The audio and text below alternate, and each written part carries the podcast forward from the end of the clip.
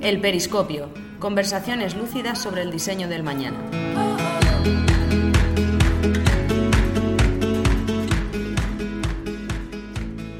El hype sobre inteligencia artificial sigue en lo más alto. El término en Google Trends no para de crecer. Las recomendaciones de softwares están por todas partes. Los ejemplos de cosas hechas con inteligencia artificial también. El murmullo está aquí y no nos deja pararnos a pensar y analizar lo que está pasando. En el capítulo de hoy, Paul entrevista a Olagues Agarra, co-founder en Drivia, estudio líder en ciencia de datos, para conversar sobre este fenómeno que necesita una buena dosis de realismo y reflexión.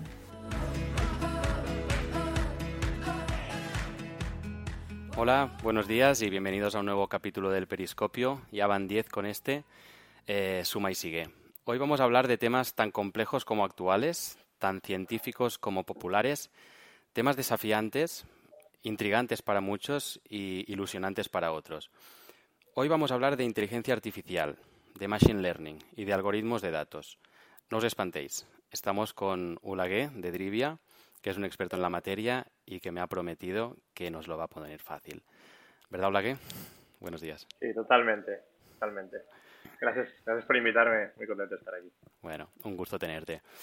Ah, como no podía ser de otra manera, hemos preguntado al chat GPT qué es Drivia y nos ha respondido esto. Drivia es una empresa de consultoría y tecnología con sede en Madrid, España, que se dedica a ayudar a sus clientes a transformar sus negocios mediante la aplicación de soluciones basadas en datos. Esto dice ChatGPT, pero ¿tenemos alguna manera más humana de explicarlo? Sí, de hecho ChatGPT está a medias, como hace habitualmente. Nosotros somos una empresa de Barcelona, no de Madrid, y somos unas 32 personas más o menos que hemos hecho 100 proyectos de datos en 6 años. ¿Qué es lo que somos y qué hacemos? Nosotros nos definimos como un estudio de innovación en ciencia de datos. ¿Y qué es lo que es eso? Estudio porque no somos una fábrica, somos como una familia, 40 personas, y estudio porque hacemos soluciones a medida para nuestros clientes. ¿Para hacer qué? Resolver sus problemas o resolver la parte de sus problemas que se pueden resolver explotando datos. Desde cosas muy sencillas, como hacer búsquedas en una base de datos, hasta cosas tremendamente complicadas como desplegar un equivalente al chat GTP para resolver preguntas de negocio. ¿De acuerdo? Aquí lo importante es buscar la mejor solución al problema que ellos tienen. Bueno, me sorprende que haya cometido este error con, lo de la sede. Supongo que buscan ¿no? y encuentran a lo mejor alguna referencia a veces de ubicaciones y que entiendo que supongo que esto luego, eh, estos chats nosotros mismos los podemos ir entrenando. Es decir, si nosotros hablamos con él y le corregimos, le decimos que no estás en Madrid, que estás en Barcelona, próxima vez que le preguntáramos ya nos daría la respuesta correcta. ¿Cómo funciona? Correcto. Correcto, de hecho, la gente no, no, sé si es consciente de cada vez que tú subes algo a ChatGTP, por ejemplo, un documento, léetelo. Esto se queda guardado y se guarda las respuestas de los usuarios, una cosa que se le llama aprendizaje reforzado, reinforced learning, human reinforced learning, que es que va aprendiendo, o se van guardando las respuestas y se intenta reentrenar el algoritmo con las respuestas humanas, digamos. O sea, la respuesta es sí. Claro, que aquí hay un tema, un tema que ya me viene a la cabeza, que es hasta qué punto no está hay esta validación de la información, igual que pasaba con, Wikipedia, ¿no? Esta veracidad de los datos, porque si yo empiezo a decir que Drivia está en Madrid, que está en Madrid, que está en Madrid, al final, ¿no? Si puede ser que las respuestas que dé estén, pues no sean correctas precisamente porque la entrada de datos, este reinforcement, no, no es el adecuado, ¿no? Esto es un tema delicado. Sí, claro. Este es uno de los riesgos de chat. O está haciendo los titulares, no como dicen los ingleses, making the headlines, y es todo muy espectacular pero la gente tiene que entender que, uno, solo te muestran los experimentos que salen bien, la gente de Twitter, ¿no? He hecho esto con ChatGPT. Y dos, que son herramientas muy interesantes, muy potentes, pero también son muy nuevas y tienen unas limitaciones. La limitación principal que tienen es que se le llama que alucinan mucho. Es decir, son máquinas que suenan humanas, pero no son humanas, no piensan como los humanos. Y entonces, que el resultado sea parecido a lo que haría un humano quiere decir que el proceso detrás sea el mismo. Y entonces, básicamente, tienen este riesgo, que dicen cosas que suenan muy bien, pero que algún detalle está mal, como lo que han dicho de Drivia, que está muy bien, pero había un detalle que estaba mal. ¿Por qué? Porque hay empresas similares en Drivia, supongo, en Madrid, y pues lo infiere, digamos. ¿De acuerdo? Entonces yo creo que en este sentido, eh, eso, hay mucho, se habla mucho de inteligencia artificial, ¿no? Pero, pero hay, que, hay que tomárselo con cuidado porque es muy interesante y tiene muchísimo potencial, pero seguramente tiene menos potencial del que, del que todo el mundo está, está publicitando. Te quería preguntar justamente por eso, ¿eh? en realidad ya, ha respondido parte de la pregunta, pero ¿qué estás viendo más? Eh, ¿Más riesgo o oportunidad con todo esto? Pues mira, aquí voy a tirar de Garner, que es una, consultora famosa, tiene un habla habla de los ciclos de los productos, ¿no? Habla que un producto aparece, sube un hype, digamos, pasa al valle de la muerte, que es que todo el mundo se da cuenta, las, las ilusiones está como muy abajo, y luego se estabiliza, ¿no? Yo creo que ahora mismo eh, ChatGTP está empezando a subir esta super excitación, ¿no? ¿Qué es eso? Todo el mundo está hablando de ello, no todo el mundo que habla de ello sabe de lo que está hablando, eso es verdad. Los resultados son muy espectaculares, entonces mi conclusión es, no lo sé, ¿vale? Lo que sí sé, o sea, sé que tendrá utilidades, no sé cuáles van a ganar y cuáles no, ¿vale? ¿Por qué? Porque es lo que digo, suena muy bien, pero lo importante no es que suene bien, lo importante es que sea útil pero también que sea seguro, porque si no es seguro no se puede usar para aplicaciones críticas y que sea controlable. ¿Qué quiero decir con eso? Pues que, está muy bien que puedas hacer un chat, pero estos chats también tienen agujeros de seguridad. Tú puedes, si le haces preguntas inteligentes a ChatGTP, te devuelve cosas de su entrenamiento que no quieres divulgar si es una empresa, por ejemplo. Y un chat, al final, si se comparte como un humano, es poco controlable. Y los expertos en seguridad les da mucho miedo a las cosas que no son controlables. Entonces, resumiendo, seguro que va a ser muy útil, pero seguro que va a ser menos útil de lo que te está, de lo que, si haces un promedio de lo que se dice en la red, digamos, será mm. menos. ¿Cuán menos? Ya lo veremos, pero es súper interesante, claro. Ya. Claro, hablabas de las tecnologías, ¿no? Esta, este hype y esta curva, ¿no? Hasta que se democratiza, ¿no? Esta madurez de la, tecnología. Eh, ¿Tú qué curva le auguras a todo esto? Es decir, ¿cuántos años o tiempo pasará hasta que lleguemos a este escenario en el que podamos ver finalmente en qué queda todo esto? Esto sí que está siendo espectacular, la velocidad. O sea, la curva creo que va a estar igual. La velocidad de desarrollo de esta curva va a ser mucho más rápida. Para que te das una idea, ChatGTP es la primera aplicación que ha conseguido más de, o sea, los mejores números de usuario en un tiempo récord. Es si miras la, gráfica de usuarios que se han sumado, un, servicio muy popular, no sé, me lo, invento, Twitter, tiene una gráfica que va a, a lo largo de años. Con ChatGTP hablamos de días y semanas y horas. Entonces, la velocidad muy rápida. ¿Cuán rápida?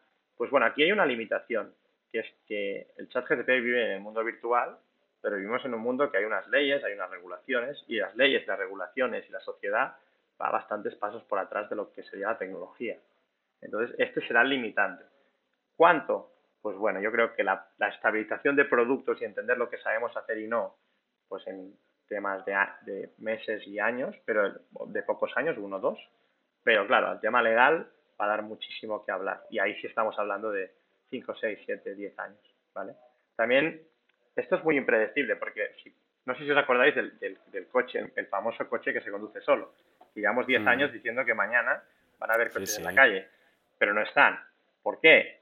Pues porque hay todo el temas regulatorios importantes y porque la tecnología a veces es impredecible. Haces grandes saltos en poco tiempo y luego te estancas durante mucho tiempo. No, estoy, de acuerdo. Antes hablabas de temas de seguridad. habrá que tener en cuenta temas de seguridad de datos, eh, confidencialidad y temas de, ética ¿no? y principios morales, que también es un, tema delicado aquí a, tener en cuenta. Vale. Em, antes de, me gustaría avanzar, pero antes de entrar en temas más profundos, me gustaría tratar de unificar el, el, lenguaje y poner una base común para todos los que nos escuchan, ¿vale? Y quería pedirte que nos aclararas conceptos o significados de Machine Learning, inteligencia artificial, algoritmos de datos. Hmm. ¿Nos lo puedes allanar un poco y aclarar? Es una, pregunta, es una pregunta muy buena y yo invito a la audiencia que cuando les hablan de esto precisamente hagan esta pregunta, ¿vale? Tenemos una tendencia, lo importante no son los nombres, lo importante es qué es el concepto, ¿no? Entonces yo el concepto para mí es, yo defino la inteligencia artificial y todo lo que le rodea, machine learning, deep, todos estos nombres raros, como la capacidad de un ordenador de procesar datos y resolver con éxito una tarea muy concreta, minimizando la ayuda externa. Y fíjate que es una definición bastante detallada, pero ¿por qué? Porque el propio nombre inteligencia artificial ya está un poco mal escogido. Es, una cosa histórica, pero si no sabemos definir lo que es la inteligencia humana, porque no nos pondríamos de acuerdo qué es la inteligencia humana, ¿cómo vamos a definir la inteligencia artificial? yo digo lo que realmente sabemos hacer bien, que es coger una máquina darle datos numéricos, porque esto es importante, las máquinas no entienden los conceptos humanos si no les das datos numéricos, Y cuando digo una máquina puede ser desde un smartwatch hasta un, bueno, vosotros que hacéis digital y tal, hasta, hasta un supercluster de ordenadores y pedirle que resuelva tareas muy concretas. ¿Vale? Y tú me dirás, hostia, pero ChatGPT hace tareas muy variadas. ChatGPT lo que hace es predecir la siguiente palabra dado un contexto. Esa es la tarea que hace. Y luego hace muchas más, ¿vale? Entonces, eh, es difícil esto que me has pedido. ¿Qué es el Machine Learning? ¿Qué es la inteligencia artificial? Machine Learning viene a la palabra aprendizaje automático, que es eso, enseñar a una máquina a hacer una tarea muy concreta de manera no autónoma, porque le enseñas con muchos ejemplos, pero para minimizar la ayuda humana. ¿Por qué? Porque la clave de la tecnología es escalar procesos. Entonces, lo que estamos intentando es escalar procesos que los humanos hacemos y que tardamos mucho, de una manera que sea lo más parecida a lo que le haría un humano, pero con mucha más velocidad. Más velocidad, menos coste. Que no quiere decir que los, ordenadores lo hagan mejor que los humanos, porque a veces nos infravaloramos, pero tenemos una cosa que es un cerebro que hace cosas bastante alucinantes. Y los que tenemos hijos y vemos su día a día cómo aprenden, pues lo sabemos aún mejor. Entonces no te puedo responder muy bien, pero que me enrollo mucho, ¿eh? pero es que es un tema importante. Entonces lo que sí que puedo contraatacar para la audiencia es, cuando os hablen de palabrotas, preguntad, ¿esta máquina qué está haciendo? Y en términos sencillos se tiene que poder explicar.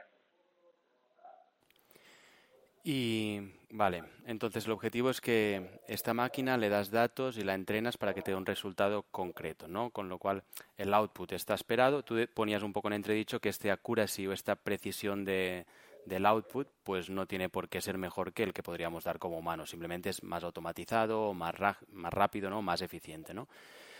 ¿Tú, crees que, poniéndonos un poco así, mirando al futuro, ¿eh? que la inteligencia artificial bien trabajada, bien entrenada, podrá terminar ella misma creando más modelos de inteligencia artificial?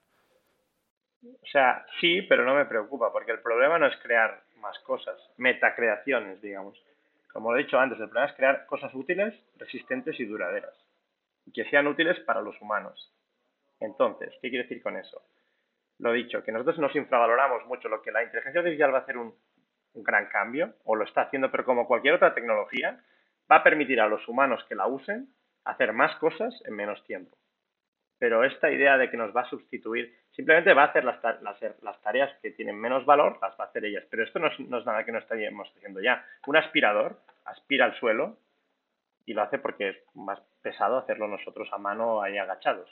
Pero se tiene que entender como una herramienta, una herramienta más, que si se usa bien, pues aumenta nuestra productividad, digamos. Entonces, ¿la inteligencia artificial puede crear nuevas inteligencia artificial? Sí, pero tiene una limitación muy importante, que es la siguiente. Nosotros moldeamos nuestro conocimiento de nuestra interacción con el mundo real, digamos. Nosotros tenemos sentidos y percibimos el entorno y un montón de cosas más. De momento las máquinas no, no sabemos, las máquinas no tienen un modelo causal del mundo. No entienden que si pones la mano en el fuego te quemas, porque no entienden el concepto fuego. Entonces, si no les dotamos de esto, hasta que no les dotemos de esto, podrán crear muchas cosas, pero vivirán en unos mundos que no están sujetos a los límites de la física, digamos. Entonces, la utilidad de lo que creen, habrá cosas que sí y habrá cosas que no. Es como da la sensación y también la tranquilidad de que parece que siempre tendremos que estar al, lado para seguir cuidando de, esta misma inteligencia artificial, ¿no? Y bueno, esto es un poco que, es lo que decías tú, que se convierta en una herramienta para nosotros y... Y también, importante también tomar responsabilidad. Es decir, la responsabilidad de lo que haga un proceso automatizado no es del proceso automatizado, es de la persona o las personas que han ideado ese proceso y que han aceptado que se ponga en marcha. ¿no? Por ejemplo, si dejamos en manos de un ordenador la decisión jurídica de si alguien tiene que salir de la prisión, este es un caso muy famoso que salió, la responsabilidad no es del algoritmo, es de los que han participado en la aprobación y puesta en uso de esta tecnología. Es verdad. Había un caso también, ¿no? Ese, ese escenario de un, coche autónomo entrenado, ¿no? Y de repente cruza, ¿no? Pues un niño o un abuelo, ¿no? Y toma una decisión y no es del coche, es de los psicólogos y especialistas que hay detrás, ¿no? Ingenieros que han, que han diseñado ese algoritmo para que tomara pues esa decisión, ¿no? Ya es un tema delicado. Eh, estamos en la era de los datos, ¿estás de acuerdo, no? Sí, 100%. La, pregunta es que, qué hacer con ellos. Eh, y da la sensación que los datos están ahí, pero la mayoría de empresas no son conscientes de ello, ¿no? Y yo te quería preguntar cómo, cómo puedes ayudar a las empresas que nos escuchan a identificar mejor sus fuentes de datos eh, y tomar conciencia de todo lo que pueden llegar a hacer con ellos. Sí, este es nuestro trabajo y lo que somos realmente buenos es hacer eso. Pero lo primero que hacemos es, la gente confunde los datos con los procesos. las empresas, para ser eficientes, tienen que pensar en términos de procesos. Y procesos son cajas donde hay unos actores y hay unos inputs y unos outputs. ¿De acuerdo? Entonces, ¿por qué digo esto? Porque con datos tú te puedes gastar millones de euros en capturar datos, ponerlos de una manera fenomenal y todo. Pero la utilidad de los datos no es universal, depende de para qué los usas. ¿no? Por ejemplo, si yo tengo un podcast me interesa la audiencia, pero no me interesa el color de la camiseta de la gente que nos escucha. Pero podría, podría gastarme mucho dinero en, recabar esos datos. Entonces, hay una cierta mm, fetichización de los datos cuando manejar datos es muy caro, porque tienes que cogerlos, meterlos en tus bases de datos, tener profesionales que los usan, etc. Lo importante es pensar en procesos. ¿Qué proceso quiero escalar? La tecnología me ayuda a escalar. ¿Qué proceso quiero automatizar? ¿Dónde quiero ser mejor? Primera pregunta. Cuando los tengo identificados, tengo una lista, ¿no? Después es, de estos, ¿de cuáles recibo? ¿Qué datos generan estos procesos? ¿Cuáles puedo capturar? ¿Cuáles me vale la pena capturar? De estos, ¿cuáles me vale la pena resolver? Y de estos, eh, cuando tenga identificado los procesos, el impacto que tienen y los datos que puedo recabar, digamos, pregunto a gente que sabe, ¿es posible que automatizar estas tareas que quiero escalar? Entonces, la clave es pensar en términos de procesos, ¿vale? Porque solo pensar en términos de qué datos puedo capturar, muchas empresas creen que capturar muchos datos es, lo mejor, pero es caro, porque además esto implica abogados, ley de protección de datos, tecnología, y si no los explotas bien, no, no estás, no tienes, tienes un asset ahí que solo te causa gasto, digamos. ¿De acuerdo? ¿Se entiende? te, empachas de datos, ¿no? Correcto. Te empachas de datos, pero no. Pero bueno, hay un concepto luego que aunque y me gusta esto que dices, ¿eh? de la óptica, pensar en procesos, eh, pero luego te alimentas de datos, ¿no? Y una cosa que siempre hablamos y, muchas veces escucho es la calidad de los datos, ¿no? Que una vez tienes claro el proceso y lo que es lo que quieres obtener, que estos datos estén como con la calidad adecuada, ¿verdad? Eh, ¿Puedes ampliarme un poco sí, pero, esto? pero es una muy... Fíjate el concepto. Unos datos no son buenos o malos o de buena calidad o mala calidad. Los datos son de buena calidad o mala calidad dependiendo de la respuesta que tú les haces. Por eso digo, cuando pienso en un proceso, y voy a automatizar el proceso de manera inteligente, lo hago. Si los resultados no son buenos, eso porque el algoritmo no es muy bueno o porque seguramente los datos están mal. Pero la pregunta es, ¿los datos están mal para el uso que le estoy dando a estos datos? Entonces, la gente se, se obsesiona mucho en la calidad de los datos, que estén perfectos, pero quizás no es necesario que estén perfectos, porque te digo una cosa, los datos siempre están mal. Porque tú que te dedicas también al mundo, al mundo real, pues los sensores se estropean, pasan cosas, etcétera, etcétera. La pregunta es, ¿están suficientemente bien para lo que, lo que los quiero utilizar? Esa es la pregunta relevante. Entonces, la calidad del dato, pues es esto, es tener controles de, pues yo sé, si estoy guardando DNIs, que los DNIs estén bien, que los nombres estén bien, que un teléfono exista, que un mail sea un mail, que unos datos de un sensor no tengan unos valores imposibles físicamente, pero todo esto lo descubres cuando los pones a trabajar esos datos pretender recoger datos per se y validarlos, algunos sí los puedo validar. Yo puedo saber que un mail es un mail. Pero quizá no me sale a cuenta validarlo, porque si, capturo millones de mails cada día, pues eso es, dinero. No sé si se entiende mi concepto. Es muy importante ponerlos a trabajar, digamos. Porque necesitas una infraestructura detrás. Y Ulague, vosotros que habéis trabajado en proyectos tan variados, ¿en, qué sectores no ha llegado el análisis de datos y crees que debería llegar? o algún océano azul que tengas identificado que veas que... Sí, yo creo que, a ver, varias cosas. Primero, intentemos no decir análisis de datos. Yo me gusta hablar de explotación de datos, ¿vale? Porque a los datos les puedes hacer infinitas preguntas. De hecho, Picasso se le atribuye una frase, no sé si es verdad, ¿vale? Que decía, los ordenadores son estúpidos porque, porque solo tienen respuestas. Entonces, los humanos que hacen las preguntas, ¿no? ¿Qué quiero decir con eso? La analítica de datos te puedes tirar una tarde y preguntarle cosas a un dataset. Pero lo importante es cómo estás explotando. ¿Qué proceso estás El proceso, lo que decía antes, ¿no? Entonces, dicho esto, me preguntas, ¿dónde hay más espacio? ¿Vale? Pues eh, las industrias están menos digitalizadas. Es decir, la explotación de datos está muy avanzada en industrias digitales, sobre todo de Internet, ¿vale?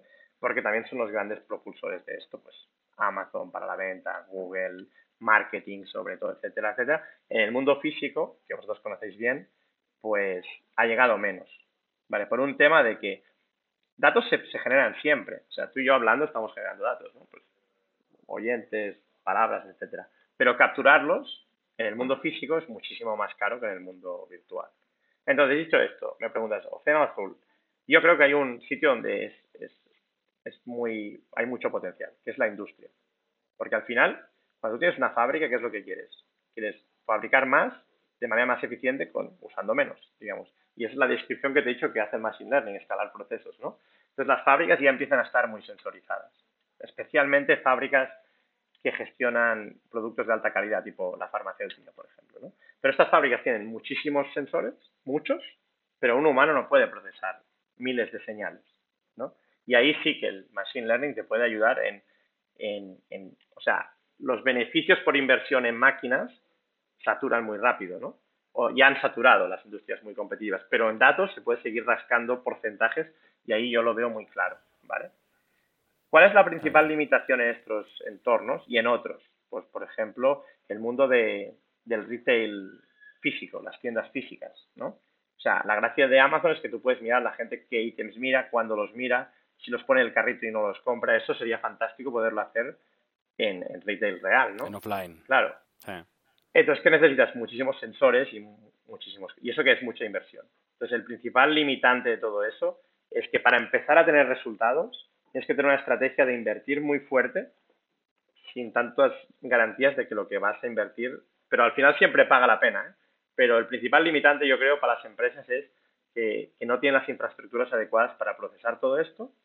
Y esto viene también de que en las empresas españolas tienen, uno, una cierta versión al riesgo, porque te están pidiendo que hagas una inversión y sabes que da resultados, pero no exactamente cuáles, ¿vale? Y dos, que en España, como los sueldos son bajos, eh, no hay tanto incentivo a la automatización de procesos. Porque lo que yo te hablo de automatizar procesos muy sofisticados, pero tú puedes empezar con tecnología a automatizar procesos más fáciles. Pero eso te tiene que salir a cuenta. Y un poco los dos limitantes que yo identificaría serían estos y los océanos, pues te diría industria sobre todo y también todo el resto de, de industrias físicas entre la que destaca el retail. Entiendo. Aparte del retail me venía a la cabeza el sector agro, ¿no? En, en por ejemplo, en agricultura, ya estoy viendo proyectos de agrotech, startups cañeras que, creo que por ahí hay, hay, recorrido, ¿verdad? Es, bueno, es que hay recorrido lo que decíamos, ¿no? En todas partes que podemos capturar los datos, en agrotech se están haciendo cosas muy, muy virgueras, pues por ejemplo con GPS de los campos, em, sacar partido, digamos, de estos sectores tradicionales donde no se ha aplicado tanto la analítica porque no hay tanto control del proceso, ¿no? También en granjas de animales, saber cada cuándo tienes que, no sé, eh, las vacas, cosas así. Entonces, todos estos sitios donde hay procesos que son muy escalables, porque son muy repetitivos, que se empiezan a sensorizar gracias al trabajo de toda la gente que está haciendo estos dispositivos para captar estos datos. Ya. Decías esta, esta casuística en España. A pesar de ello, ¿tú crees que, que estás en, en, un campo fértil en este país para, seguir desarrollando vuestro trabajo y para crecer o, eh, o crees que vas a tener más recorrido en, en, otros países que decías, ¿no? Que a lo mejor los salarios son más altos, es más importante automatizar, no tener tanta dependencia de, de procesos más tradicionales. ¿Qué, ¿Qué, opinas? No, yo opino que están saliendo empresas parecidas a la nuestra en todos lados porque es una necesidad. Es decir, los datos han venido para quedarse. Los datos siempre estuvieron, pero los datos que guardamos, digamos, los dispositivos para guardados han venido para quedarse. Y no te puede hacer daño saber más de tu proceso. Entonces, buscar aplicaciones a los datos en cualquier empresa es, es fácil. El tema es que te salga a cuenta hacerlo. Si tienes una barbería, por ejemplo, tú puedes guardarlo todo fantásticamente, que como lo haces todo manual, tampoco te saldrá cuenta escalarlo. O sí, no lo sé. Pero, pero no me. O sea, en España y otros lados hay, hay espacio, la cultura está cambiando muy rápido. Entonces, si hay suficientes empresas de un cierto tamaño, como para que les salga a cuenta automatizar, eh, pues hay campo por correr muchísimo. Nosotros mismos en, en Drivia trabajamos con, muchos sectores diferentes. O sea, farma, automoción, eh, industria, eh, temas químicos, o sea, de todo. Lo que retail, eh, online y offline, digamos, o virtual y... Entonces, no, no creo que, hay muchas oportunidades. Lo que sí que creo es que el mercado antes era, era más, más novedoso y ahora es más maduro. O sea, ahora hay más competencia, lógicamente, porque todo la, la, gente empieza a aprender cómo hacer bien las cosas. Nosotros llevamos seis años y muchos proyectos a las espaldas y esto suma, ¿no? Pero, y respecto de ir a otros países, pues la ventaja es que, lógicamente, en Europa, pues nuestros, nuestros precios son competitivos y nuestra calidad es muy alta porque aquí tenemos gente buenísima haciendo esto.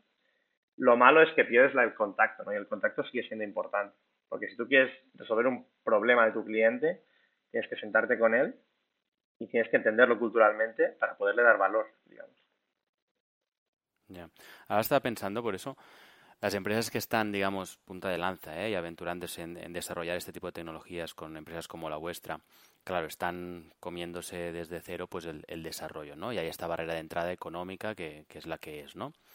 Eh, pero entiendo que esto se, se, terminará de alguna, de alguna manera también democratizándose un poco, ¿no? Y empresas que vengan después ya habréis hecho ciertos desarrollos en, en, ámbitos o de ciertos sectores eh, y que de alguna manera las empresas que a lo mejor vengamos detrás podamos aprovechar de estos desarrollos que a lo mejor ya no ya, habréis hecho, ¿no?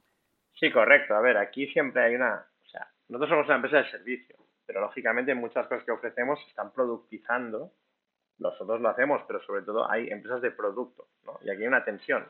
Nosotros ofrecemos una personalización a tu problema. La gente que te vende un producto te lo vende más barato, pero menos personalizado porque es para ir a escala, ¿no?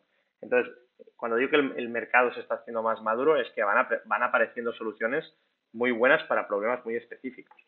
Y entonces ahí sí que tú te tienes que retirar, porque nosotros hacemos, lo te he dicho, ¿no? un estudio de innovación, nosotros hacemos soluciones muy a medida. Eh, ¿Nos preocupa? No, porque siempre habrá necesidades de estos productos. Y lo que tú dices, nosotros con tantos proyectos como hemos hecho, no es que aprendamos, aprendemos, tenemos un bagaje de conocimiento de cómo resolver problemillas que van saliendo que nuestros clientes explotan lógicamente y esto hace que nuestros servicios pues sean al alcance de más y más gente, ¿no? Pero yo no diría que, lógicamente los clientes que son los primeros, entre comillas, pues tú no, se benefician tanto de tu experiencia, pero sí que ganan tiempo, porque aquí el tiempo es importante. Si tú eres el primero de entrar en un sitio, pues el campo, es, el greenfield es, importante, ¿no? Entonces, eh, resumiendo, sí se aprovechan, pero también hay que empezar, porque todo el mundo dice que empieza, empieza, pero tú empiezas cuando caminas, digamos. Y luego hay los productos, pero hay esa tensión entre personalización y, servicio a medida y precio o volumen. Cada vez hay más productos, pero también cada vez hay más problemas porque hay más datos, más pruebas por resolver porque hay más datos para hacerlo. Vamos a ver cómo, evoluciona. Hablemos de ética. Em, en Lucid ya sabes ¿eh? que somos una empresa de impacto positivo y esto nos ha forzado y llevado o hemos escogido pues no, no trabajar en cualquier proyecto ni trabajar para cualquier empresa. Es algo de lo que estamos muy, orgullosos. Que, te quería hablar sobre este tema porque es algo que nos inquieta ¿no? desde, desde nuestra posición. ¿Y cómo influye la, la, ética en vuestro trabajo? ¿Y qué se puede hacer desde tu posición en Drivia pues para preservar la integridad de, datos, la confidencialidad ¿no? o el uso adecuado de la información? Em, ¿Cómo lo ves? Pues es un tema que es muy relevante y es más, estamos muy encima de eso. Es decir, primero, eh, yo diría que la ética se importante en múltiples aspectos, pero el principal es que la tecnología, como he dicho, escala procesos y puede escalar las desigualdades y puede escalar la discriminación. Y si te equivocas, para cuando te das cuenta, pues quizás muy tarde, ¿no? Entonces, ¿cómo hacer esto? Pues básicamente, primero, evaluando muy bien para quién trabajas y sobre todo qué es lo que te está pidiendo. ¿De acuerdo? Nosotros no aceptamos todos los trabajos que nos, proponen, pero luego aquí también hay que ser eh, realistas. O sea, el blanco y el negro es muy fácil de detectar, ¿no? Pues una máquina que hace X, pero la dificultad de la vida son los grises, ¿no? Y aquí esto cómo se, cómo se, se, trabaja. Pues primero, hablando constantemente entre nosotros y con la plantilla, decir, ¿os parece bien hacer este proyecto? Y sí. Y dos, un análisis de riesgo o de costes, que es eh, básicamente probabilidad que suceda algo por el coste que suceda eso, pues eso sería el riesgo, ¿no? Entonces tenemos una responsabilidad, porque de nosotros depende, hay proyectos que escalan muy rápido, es lo que decía, ¿no? Entonces, pues por ejemplo, hablaba antes de, de el algoritmo que decide si un preso puede salir de la cárcel o no en régimen. Esto en Estados Unidos pues tiene mucho que hablar. Aquí en, Cataluña se, está, se están usando cosas de estas, no directamente, pero se están haciendo estudios al respecto. Entonces la Generalitat, por ejemplo, nos, nos encargó un estudio de esos. Pues Aquí es, no tienes que mirar solo que el algoritmo funciona, es que mirar que el algoritmo no discrimina, lo cual es complicado, pero se puede hacer, ¿vale? Y, tienes que mirar, eh, pues, a quién está afectando más, en base a qué variables, qué variables puedes usar, qué variables no puedes usar, ¿no? Entonces, nosotros en nuestro trabajo no solo nos lo tomamos bien en serio, sino también damos recomendaciones a, a nuestros clientes, ¿no? Porque esta obsesión de guardar datos, a veces hay un principio que recoge la normativa de protección de datos, que es la minimización. Pues si no los necesitas, y no los vas a necesitar nunca, pues no los guardes, porque, pues, pues, porque pueden pasar cosas, puede haber data leaks y esto te va a ir en contra de ti, ¿no? Entonces, resumiendo, evaluando cada caso, evaluando el impacto, para quién trabajas, qué historial tiene también, pero nuestros clientes en general, pues empresas que tienen historiales muy, muy buenos, digamos. Y eh, también estando muy atento a, a quién vas a afectar con la puesta en producción de tus algoritmos. ¿no?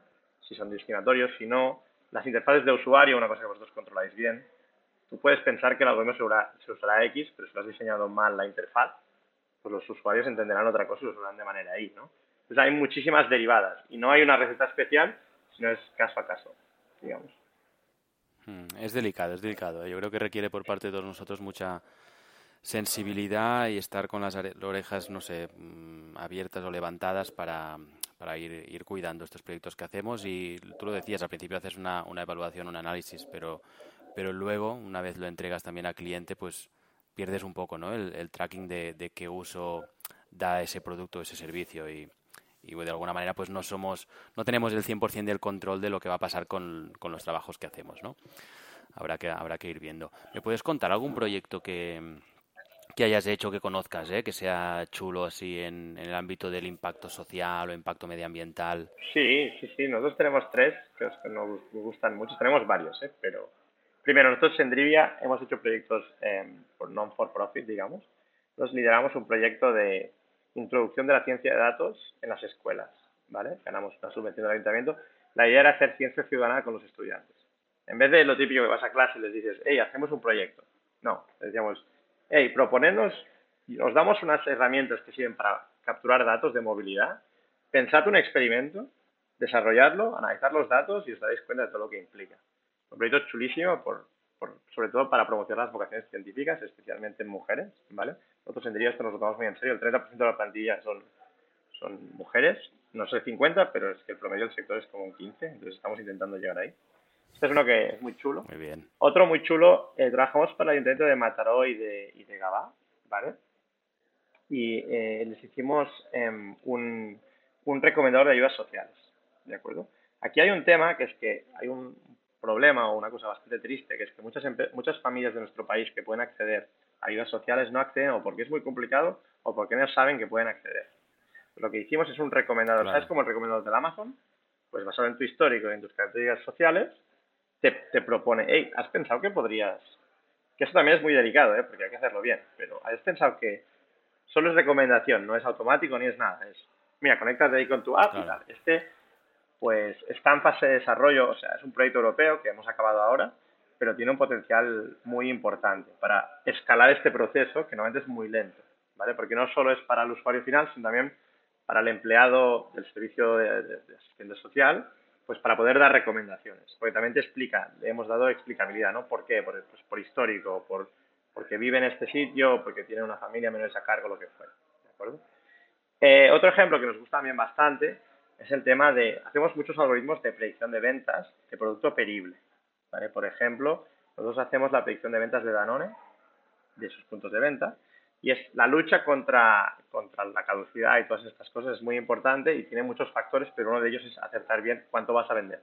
Entonces es una máquina que dice para cada producto y para cada punto de venta, cada día, intenta predecir cuánto se va a vender y cuanto más preciso es, pues ajustas los envíos para minimizar, entre otras cosas, el desperdicio alimentario, digamos.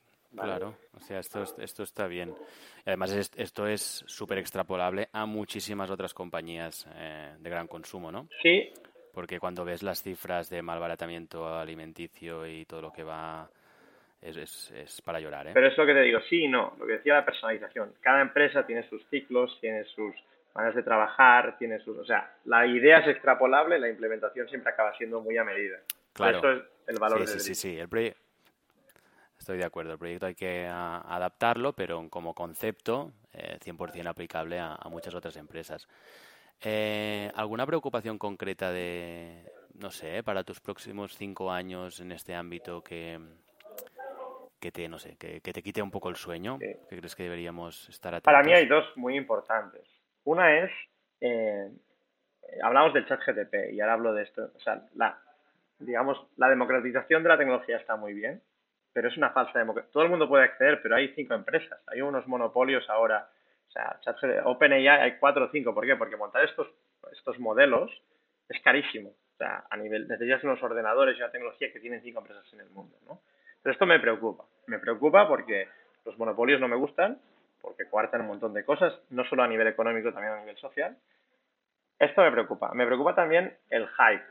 Es decir, que ahora se está vendiendo una bola de que todo es posible y cuando pase el invierno, ¿qué pasará? ¿Vale? Pues esto nos puede repercutir negativamente. Ah, pues no quiero saber nada de estas cosas, ¿no? Y también el hype a veces nos, nos hace confundir lo urgente con lo importante, ¿no? Y es el tercer cosa que me preocupa. Como sociedad, ¿nos estamos haciendo las preguntas adecuadas? O sea, estas cosas, nadie sabe cómo hay que regularlas, ¿vale? Pero tampoco vale todo. Entonces, nos tenemos que sentar y hacer un proceso muy difícil, porque hay que balancear, no poner trabas a la innovación con hacer cosas que sean socialmente. Y todo este proceso, este debate, esta transparencia, me preocupa la transparencia de estos algoritmos y también me preocupa que personas que no estén, que no se les haya entrenado suficientemente bien para usarlos, para regularlos o para tomar decisiones sobre ellos, los usen. se vienen tiempos muy interesantes porque la innovación no para pero y no podemos tampoco parar y decir, vale, paramos y pensamos, hubo, esta, hubo una propuesta de hacer una moratoria de seis meses, pero esto no va a suceder. Pero cómo, cómo como sociedad nos adaptamos a esto es un tema que me, me preocupa. Es decir, los monopolios y la transparencia y cómo integramos socialmente esta herramienta que tiene capacidad no para transformar el planeta, pero sí para escalar muchas cosas, ¿no? Por ejemplo, la, la, la generación de contenido malicioso en las redes, por ejemplo. Claro, Sí, sí, es que da la sensación los que no nos dedicamos a esto y lo vemos desde, bueno, como usuarios potenciales, ¿no? Como gente de a pie. Es como una bola de nieve de esas, ¿no? Que, que está creciendo súper rápido y da, da vertigen, porque es lo que te decías, hay muchos parámetros que si no se gestionan o controlan bien, esta bola puede acabar, puede arrastrarnos a todos y, y esto que dices, uno, uno de los puntos que me quedo, ¿no? Que esté concentrado en tan pocas empresas es lo que es lo que no mola. No, y que sea pues la sensación de que no es una solución libre y verdaderamente democrática. que no es, no es, transparente, que lo puedas consumir en una API aunque sea gratis, que gratis no es, porque lo que hemos dicho, tú estás entrenando el algoritmo, eh, no es transparente. Y si no es transparente no es controlable. Si no es controlable, mm, ¿qué hay detrás? No lo sé. habrá que poner más, más luz en todo ello. Me gustaría hablar, mm, seguir con el siguiente punto que quería tratar contigo, que es la servitización, el software.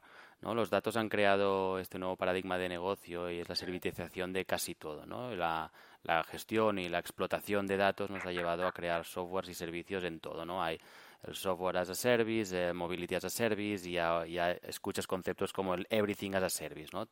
con esta voluntad de serviciar, serviciarlo prácticamente todo. Eh, ¿Crees que estamos en esta era del everything as a service? Eh, claro, no me gusta hacer el gurú, ¿no? Pero creo que hay un cambio generacional, claramente. Los, más los millennials y gente así no quiere poseer cosas, ¿no? Entonces esta dinámica, pues es esto. Pues lo necesito, lo alquilo, lo pago, el servicio, y luego se acabó. Eso me parece bueno, ¿de acuerdo? Ahora bien, es lo que yo decía, no necesariamente. Hay servicios que siempre será un servicio, o sea, porque claro, el everything as a service lleva la palabra service, pero es un producto un producto súper escalable. Un producto que venda a mucha gente durante poco tiempo, ¿no? Pero es lo que decía antes, hay esta contradicción entre escalar y personalizar.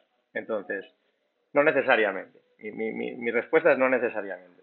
Ahora hay un boom del Everything as a Service, Cloud as a Service, por ejemplo, pero dependerá del caso de uso. En general sí, pero hay cosas que yo necesito tener porque me sale más barata quizás. ¿no?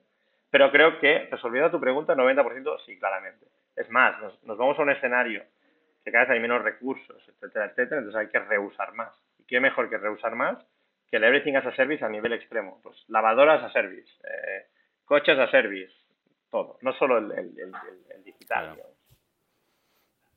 Mm.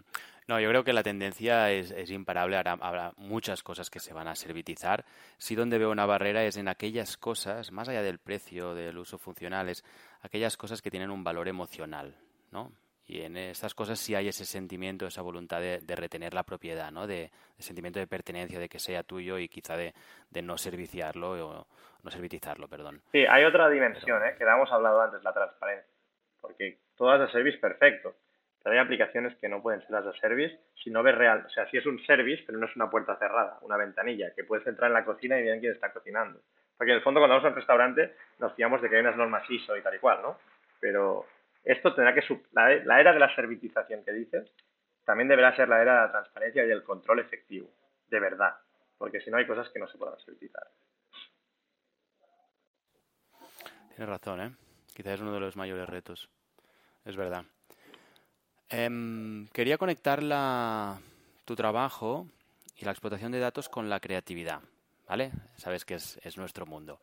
Y en Lucid siempre decimos que la creatividad y la innovación requieren de método, ¿no? Nosotros, Lucid, no somos de creatividad espontánea, creatividad por creatividad. Detrás hay proceso, hay rigor, ¿no? Y hay algo que me ha llamado bastante la atención y es cómo abordáis los proyectos y, conociéndote y también si navegas en vuestra web, sobre todo en la fase inicial, eh, bueno, no imaginamos que una empresa de, de, explotación de datos incorporaba en su metodología pues estrategias de co-creación, de ideación, que son herramientas o tareas muy comunes de nuestro sector, pero bueno, me chocó un poco, ¿no? Y quería preguntarte por este, por este proceso y realmente qué papel juega o cómo lo pues, utilizáis. mira, me gusta mucho que me preguntes esto porque realmente entre esto de los de ciencias, los de letras y no sé qué, ¿no? Nosotros somos una mezcla que hacemos matemáticas, física, analizamos datos y tal, pero somos muy artesanos también. Es decir, nosotros buscamos el cambio en una empresa, la, la escalabilidad de un proceso, ¿no? Y los cambios más difíciles, tú lo sabes, son los culturales. Entonces, si, si en el mundo hay gente muy buena, el mundo del diseño, que ha, desarrollado herramientas útiles para facilitar este cambio cultural, el cambio cultural se basa básicamente en la comunicación efectiva, ¿no? Pues si hay herramientas para entender y conceptualizar ideas en la cabeza de gente, pues ¿por qué no las vamos a usar, no? Nosotros tenemos, bueno, yo, yo antes era deportista de élite y, en el deporte se dice que un, entrenador dice, el Chesco Spark, el entrenador de, de handball del Barça, ya verás por qué lo explico esto, decía que, el mix perfecto de sus jugadores, él quería un 80% entrenamiento y un 20% originalidad, digamos. Y decía que era el mix adecuado. Lógicamente estos porcentajes da igual, 75-25, pero en Trivia intentamos mantener esta idea, ¿no? Que es 80% método, porque no olvidemos que nosotros, como vosotros, trabajamos con el riesgo, intentamos crear cosas que no existen, y 20% creatividad para nuestro valor añadido es la gente que tenemos, ¿no? Menos, menos mix de esto, es una guerrilla, digamos, es, como cada uno hace lo que quiere y no se crea nada duradero, digamos. Más es una fábrica y nosotros somos creadores, no igual que vosotros, pero sí en nuestro sector, ¿vale? Entonces, esto intento responder a, tu pregunta, que es, es, esta. Nosotros miramos en todos sectores lo que podemos aprender y lo implementamos. Y somos muy conscientes que lo importante no es el algoritmo, lo importante es lo que ocurre antes y lo que ocurre después. Y eso depende de la gente y del cambio cultural. Y para gestionarlo necesitamos estas herramientas que existen en el mundo y que se van actualizando, digamos. entiendo que aquí esta co-creación o ideación no, solo, no es un trabajo introspectivo de vuestro talento interno, sino que aquí trabajáis codo con codo con cliente, ¿no? Y tenéis vuestras propias dinámicas para meterlo en la coctelera y que con ellos precisamente co-crear este proceso, este output esperado. Totalmente. Este nosotros estamos talleres de Design Thinking, Discovery Workshops, bueno, hay, sobre todo estamos muy imbuidos de la, de la filosofía Agile de desarrollo de software, que también se conecta con la, la, filosofía de, de, metodologías de diseño colaborativo. Pero también, no solo, no solo con el cliente, también nosotros no trabajamos nunca solos, trabajamos en equipos, ¿no? Entonces cada uno, todas las metodologías que puedan ayudar a canalizar las ideas, identificar las buenas rápido, las que no son tan buenas, el método, que tú decías, la metodología, pues lo metemos ahí. Entonces la respuesta es sí. Muy bien. seguiré acercándome a, nuestro mundillo, ¿eh? al diseño industrial, creatividad y demás. Em, quería preguntarte por si, bueno, si se pueden crear algoritmos que ayuden al proceso de diseño de producto, ¿no? Y, y qué es lo que se puede llegar a hacer con estos algoritmos. Yo he visto cositas ya en arquitectura que, que me he caído de espalda. Y el otro día hablaba con un muy buen amigo y empresario del mundo de la arquitectura que decía, hostia, no sé hasta qué punto mi trabajo dentro de 10 años va a existir o cómo abrazo estas tecnologías precisamente para ofrecer una solución mucho más efectiva, productiva y abrazar esa tecnología como herramienta de trabajo, ¿no? Entonces, mm, explícame en este sector concreto de las artes, digamos, de eh, creativas, qué es lo que conoces y qué se viene. Yo claramente creo que soy un poco reiterativo, ¿no? Pero si piensas en este proceso creativo en términos de procesos, identificas cuáles son valor añadido que Paul está metiendo en su mix y cuáles no. la pregunta es los cuáles no, ahí la tecnología puede ayudarte mucho. ¿Qué quiere decir con eso? Por ejemplo, en los procesos de prototipado hay una parte que es la ideación y una parte es ejecución de la idea, generar prototipos. Pues en el generar prototipos, ahí es donde estas tecnologías pueden, ya están haciendo un cambio bestial, ¿no? Pues, por ejemplo, Stable Diffusion, esta es el DALI famoso, que tú le, haces una descripción y te hace un cartel, ¿no?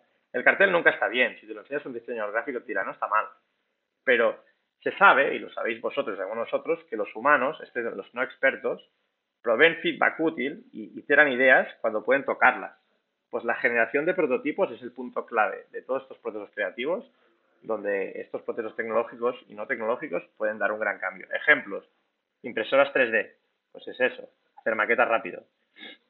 Y el, los datos también pueden ayudar, porque si yo tengo muchos ejemplos de maquetas y de, y de descripciones de personas, descripciones de texto, etcétera, etcétera, pues puedo crear textos desde cero, imágenes desde cero, productos 3D reales desde cero. ¿Serán los buenos? No, no serán los buenos, pero dan las... Y, rápidamente nos permitirán identificar las buenas direcciones o las malas. Y permitirán que los humanos buenos aporten su valor añadido, que es este.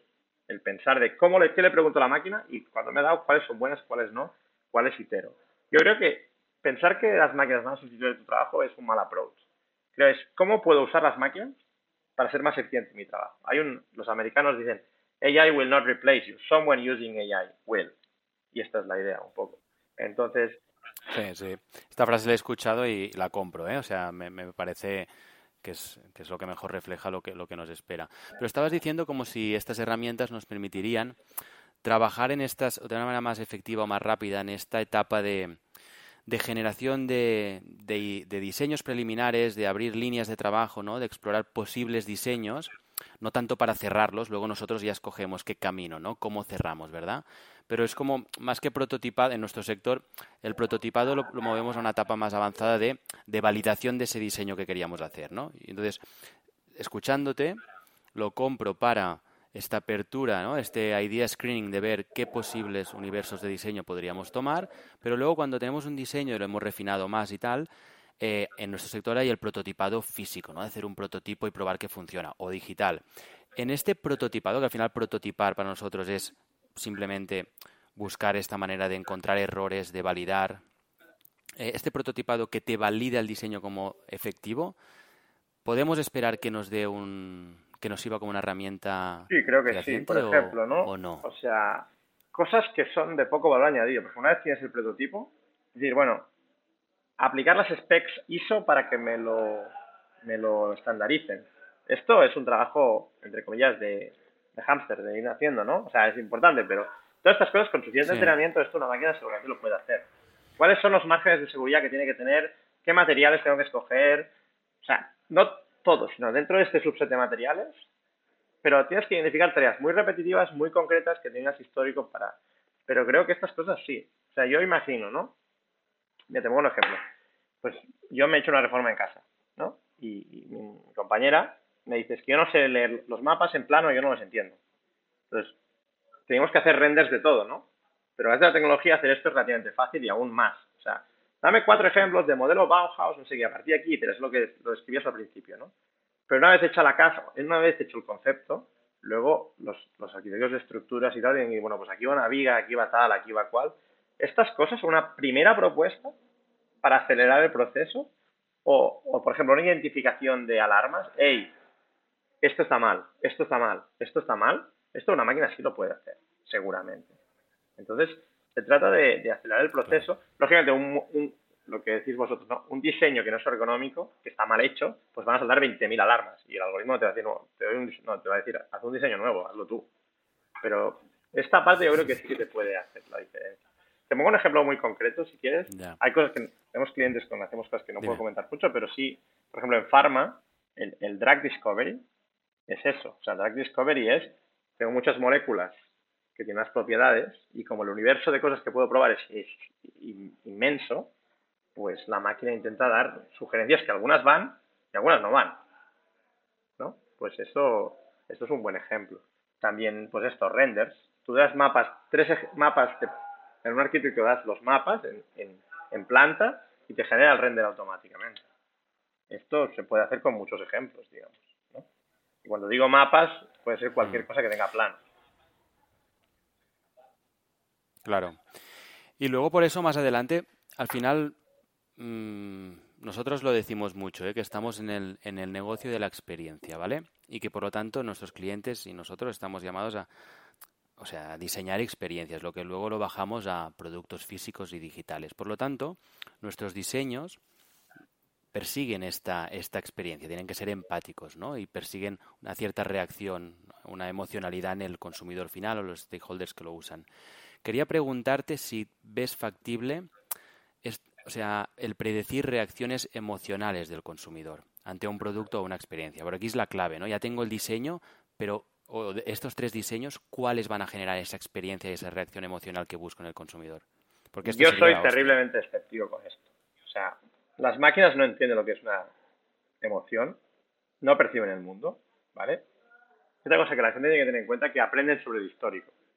Pero para aprender sobre el histórico, quiere decir que el histórico es estable, que no cambia en el tiempo. De hecho, es uno de los problemas principales del Machine Learning, ¿no?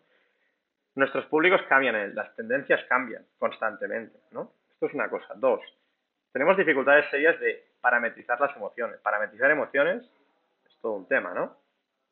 Entonces, yo la gente que vende, que son capaces de predecir no sé qué cosas, de emociones, soy un poco estético porque es un concepto mal definido, difícil de medir, porque aunque lo definas bien tienes que poner electrodos y todas estas cosas, o sea, es complicado, ¿vale? Dicho esto, evidentemente, lo que sí te puede decir es una selección de perfiles, sabemos que hay unos perfiles que responden a ciertas maneras, pero no deja de ser un, un, diálogo entre la máquina y el especialista, en este caso en marketing o diseño. Entonces, yo creo que separar lo humano de lo que no es humano. O sea, los sentimientos son un concepto humano y los vamos a trabajar nosotros. Tú puedes codificarle y pedirle a una máquina que lo, que lo prediga, ¿vale? Y en un histórico lo puede llegar a predecir de una cierta manera. Pero eso no quiere decir que la máquina... luego lees artículos que dicen, la máquina predice las emociones. No. La máquina predice una etiqueta que tú le has dado, que tú crees que es una emoción, ¿vale? Entonces, pero otra vez, esta es la, opinión de Ula Sagarra, ¿vale? Pero yo soy bastante escéptico con estas cosas. Bastante es una cosa que no se... Bueno, quizá no... Ah, no, pues es una cosa que no se puede parametrizar. No. Bien. En algunos casos funcionará, pero que algo funcione en algunos casos no, quiere decir que funcione. ¿De acuerdo? O sea, aquí... Entonces, lo que pasa que sí que nos podrá ayudar. ¿Para qué segmento poblacional? ¿Para qué tal? hay correlaciones. Aquí sabemos que la gente de un cierto tipo le gustan las ciertas cosas. Digamos, eso sí. Pero no estamos hablando de generar respuestas emocionales. Estamos generando de proxies. ¿Lo comprarán, no lo comprarán, lo usarán, no lo usarán? No lo sé. Sí, bueno, e-, es un poco más que la experiencia o esa emoción concreta de cada persona, es, es esa predisposición a, usarlo más que otro concepto, predisposición a comprarlo, predecir estos hábitos o, conductas, que al final detrás de ciertas conductas o hábitos se presupone que hay pues una reacción emocional más positiva o más negativa, ¿no? Pero esa es una, distinción muy interesante. Eso sí, o sea, una cosa que podamos medir y que podamos identificar, podemos ayudar con eso, sí.